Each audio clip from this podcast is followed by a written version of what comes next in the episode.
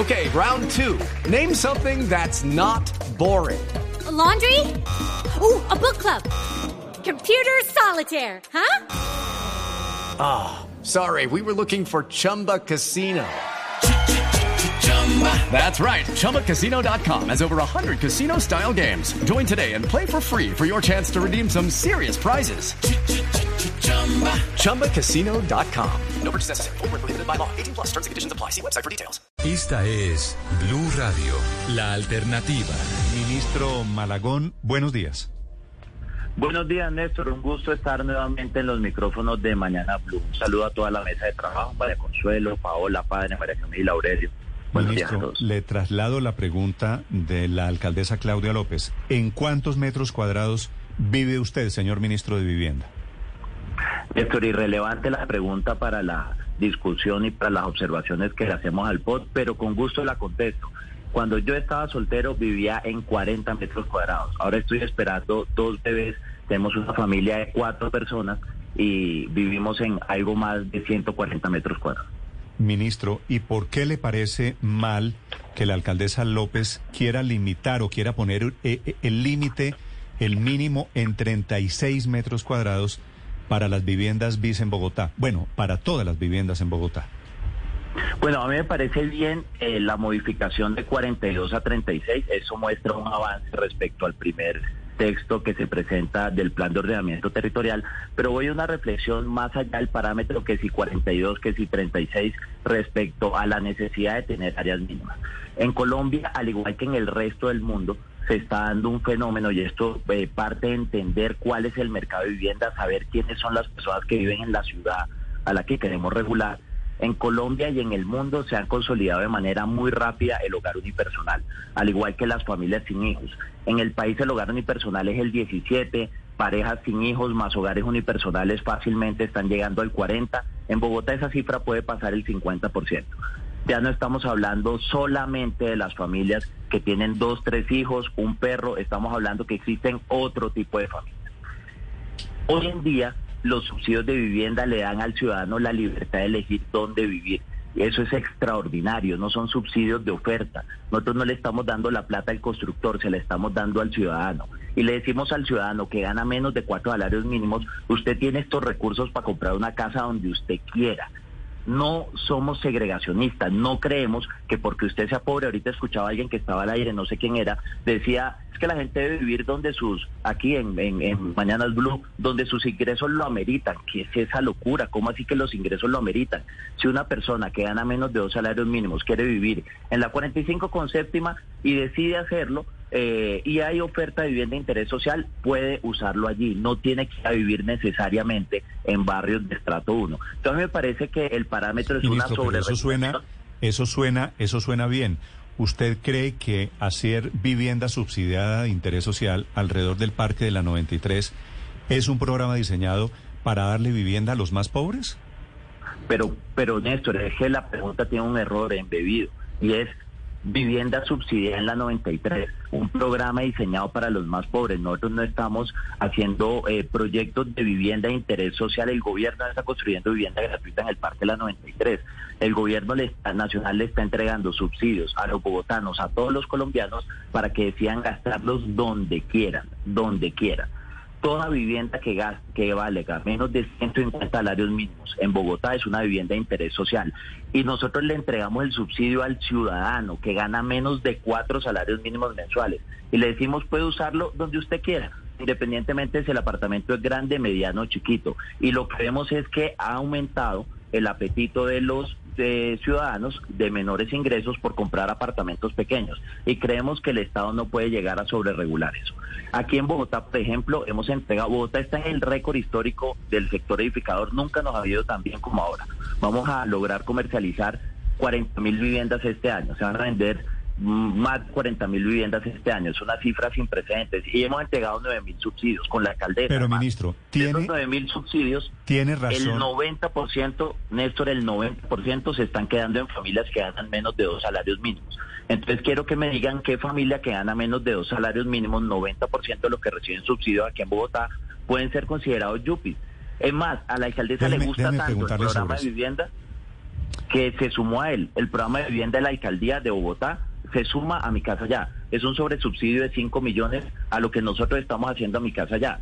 Y lo hace porque está muy bien focalizado. Le repito, para darle paso a pregunta, el 90% de los beneficiarios de los subsidios nuestros ganan menos de dos salarios mínimos. Búsqueme un Yupi que gane menos de 1.900.000 pesos.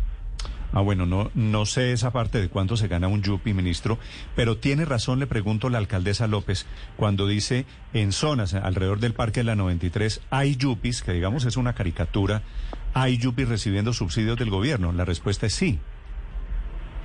No, la respuesta es no. La respuesta es los subsidios de interés social de este país, los subsidios a la vida, solamente se le entregan a familias que ganen menos de cuatro salarios mínimos. Punto. Las familias que acceden a mi casa ya ganan menos de cuatro salarios mínimos. Lo del Parque la 93 es como lo de Yupi, una caricaturización. Pero los subsidios de interés social en Bogotá y en todo Colombia están supremamente bien focalizados. Mi casa ya solamente le llega a familias que ganan menos de cuatro salarios mínimos. Ese es el gran eh, para considerar un subsidio de vivienda de interés social se tienen en cuenta dos elementos. Elemento número uno, que la caja valga menos de 150 salarios aquí en Bogotá. Elemento número dos, que la familia gane menos de cuatro salarios mínimos. Y si gana menos de dos, el tamaño del subsidio es más grande.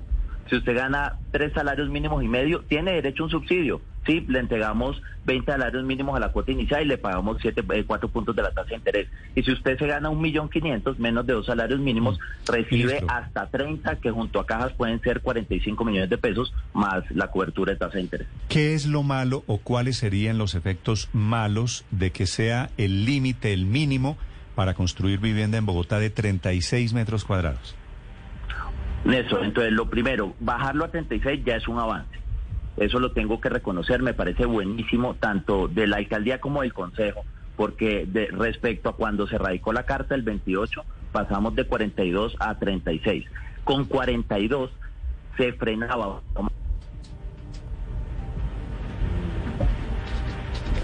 Ministro. Se me fue es el ministro de Vivienda, Jonathan Malagón, explicando sus inquietudes, las observaciones a este proyecto. Al final de cuentas se trata de definir el futuro de Bogotá del POT. Regresamos, 741.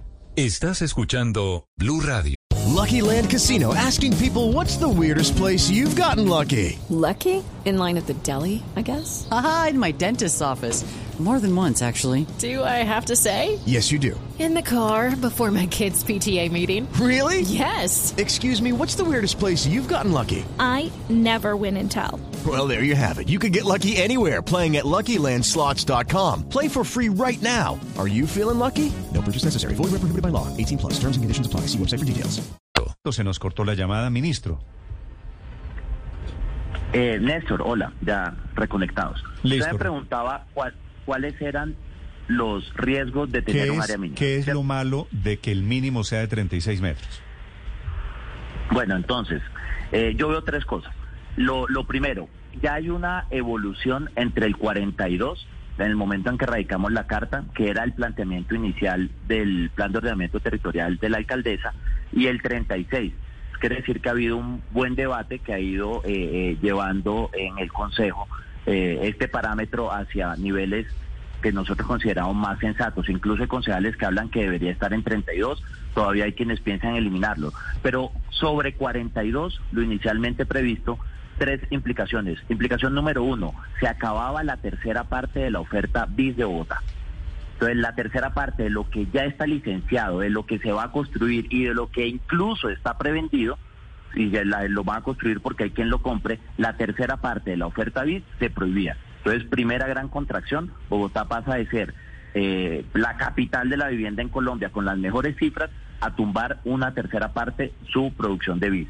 Lo segundo, si yo digo que las viviendas deben ser más grandes, eso suena súper bonito, eh, eh, solamente las podría construir donde el suelo es más barato. Entonces, por defecto, eso implica que por la puerta de atrás yo estoy enviando a aquellas personas que ganan menos de cuatro salarios mínimos para los barrios de estrato 1, donde el suelo es barato y efectivamente se pueden construir viviendas más grandes. Eso implicaría no solamente que se cae la tercera parte, sino que los otros tercios ya no van a estar en la Javeriana, ya no van a estar en Chapinero, van a estar solamente en barrios de estrato 1. Saco la vivienda de interés ¿Y usted social cree, donde ¿y usted cree que personas que ganan cuatro salarios mínimos, más o menos cuatro millones de pesos en Colombia, ministro, son pobres?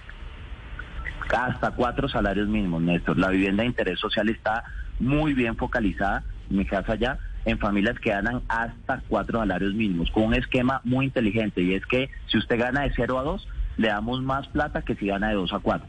Entonces, hablar de familias de menos de cuatro salarios mínimos es donde tenemos concentrado el 90% del déficit habitacional. Yo creo que eso está bien parametrizado. Pero lo tercero, Sí. eh, entonces, primero, acabo un tercio de la oferta. Segundo, mando solamente a estas familias a vivir a barrios de estrato 1, lo cual es segregacionista. Suena súper bonito hablar de grande, pero hace como dos ciudades, las ciudades de los ricos y las ciudades de los pobres. Y lo tercero es que concentra en renovación urbana la esperanza de construcción de Bogotá, que me parece que también está sobredimensionada. En el último POT queríamos desarrollar 3.000 hectáreas de renovación urbana. Y de esas 3.000 hectáreas no logramos ni siquiera el 10%. Y este POT dice que se van a desarrollar 7.000. Entonces, la renovación urbana está muy bien, pero no podemos sobreconcentrar en esta figura toda la esperanza de construcción de la capital de un país como el nuestro. Sí, ministro, la pregunta de Néstor es demasiado buena y le voy a insistir. ¿Usted cree que una persona que se gana cuatro salarios mínimos es una persona pobre? Eh, una persona que gana cuatro salarios mínimos, no. Una persona que gana menos de cuatro salarios mínimos merece un subsidio de vivienda indiscutiblemente. En mi casa ya estamos focalizando todos estos ingresos, todos estos subsidios, toda esta ayuda en familias que ganan entre 0 y 3 millones eh, 900 mil pesos.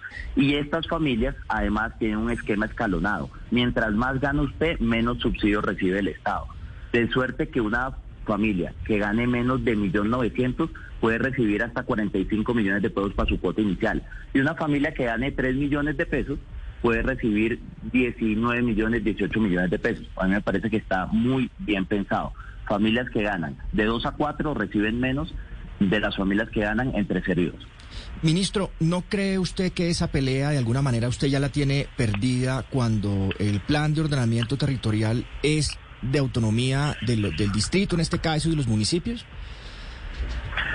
Eh, no, claro que no, porque eh, no la tengo perdida, porque además no hay ninguna pelea. Eh, la alcaldesa me recuerda el, el carácter descentralizado de estas decisiones.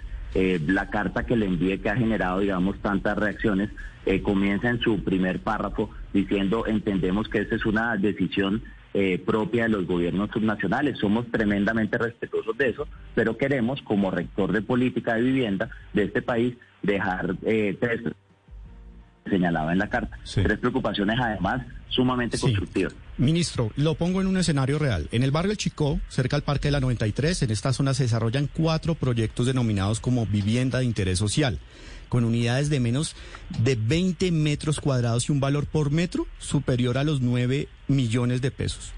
¿Usted cree que hay bogotanos de bajos ingresos que van a comprar apartamentos así? Yo creo que no, yo creo que no, yo creo que sería eh, eh, eh, en la casuística algo marginal, si acaso alguien que quiera vivir ahí uno o dos, pero creo que no, ese no es, ese no es eh, el, el grueso de la apuesta de los subsidios de, de Bogotá ni el país. Pero entonces estas viviendas de interés social en la 93 están en otras manos. Pero es que, a ver, otra vez, ¿qué es una vivienda de interés social? Una vivienda de interés social está definida por un solo parámetro. Está definida por el parámetro del precio. Lo que cueste menos de 150 salarios mínimos Sí. en Bogotá es una vivienda de interés social. Ahora viene una segunda pregunta. ¿A quién le entrego los subsidios? Porque es que la pregunta está incompleta en ese sentido. Los subsidios para comprar esa vivienda, cuando tienen subsidios de demanda, se le entregan a familias que ganen menos de cuatro salarios mínimos. Si la pregunta al final del día es que si hay alguien que gane menos de cuatro salarios mínimos, que quiera comprar una vivienda de esas, ¿le entregaría subsidio? Claro. ¿Por qué? Porque yo no estoy restringiendo los subsidios a ningún proyecto, porque el la garantía de que el subsidio está bien entregado lo da el ingreso de la familia, no lo da la ubicación del, del apartamento. Mm, Ministro, con estos datos y el panorama que ustedes tienen sobre la vivienda y sus proyecciones, hablando de segregación, ¿cuántas familias, digamos, de ser aprobado este POT como está planteado, cuántas familias quedarían en condiciones, como usted lo dice, sin acceso a este tipo de vivienda? Em, si efectivamente el parámetro hubiera sido 42, empezábamos por amputar la tercera parte de la producción de vivienda de interés social de Bogotá. Ahora ya estamos hablando de un nivel más bajo y por supuesto ahí se morijera el efecto. Pero eh, en cualquier caso, digamos que aquí estamos hablando de un universo cercano a 9 mil eh, subsidios que se están entregando cada 36 meses y recientemente hemos llegado a cifras de cerca de 5 mil subsidios anuales. Entonces, 5 mil familias de menos de cuatro salarios mismos, que es como el, el universo de beneficiarios de mi casa ya aquí en la capital, tendrían que enfrentar eh, esta nueva restricción que los eh, llevaría a que solamente encontraran vivienda disponible en los barrios de estrato 1. Al final del día, la gran observación nuestra es la vivienda de interés social no solo se tiene que construir en estrato 1, punto. La vivienda de interés social se puede construir en cualquier sitio donde valga menos de 150 salarios mínimos y la gente más pobre decida comprarlo y el Estado y ni los burócratas ni las oficinas pueden ser más inteligentes que el ciudadano. Uno no puede abrazar una bandera progresista quitándole a la gente la libertad de elegir. Si creemos que la gente es inteligente y decide hacer lo que lo hace feliz,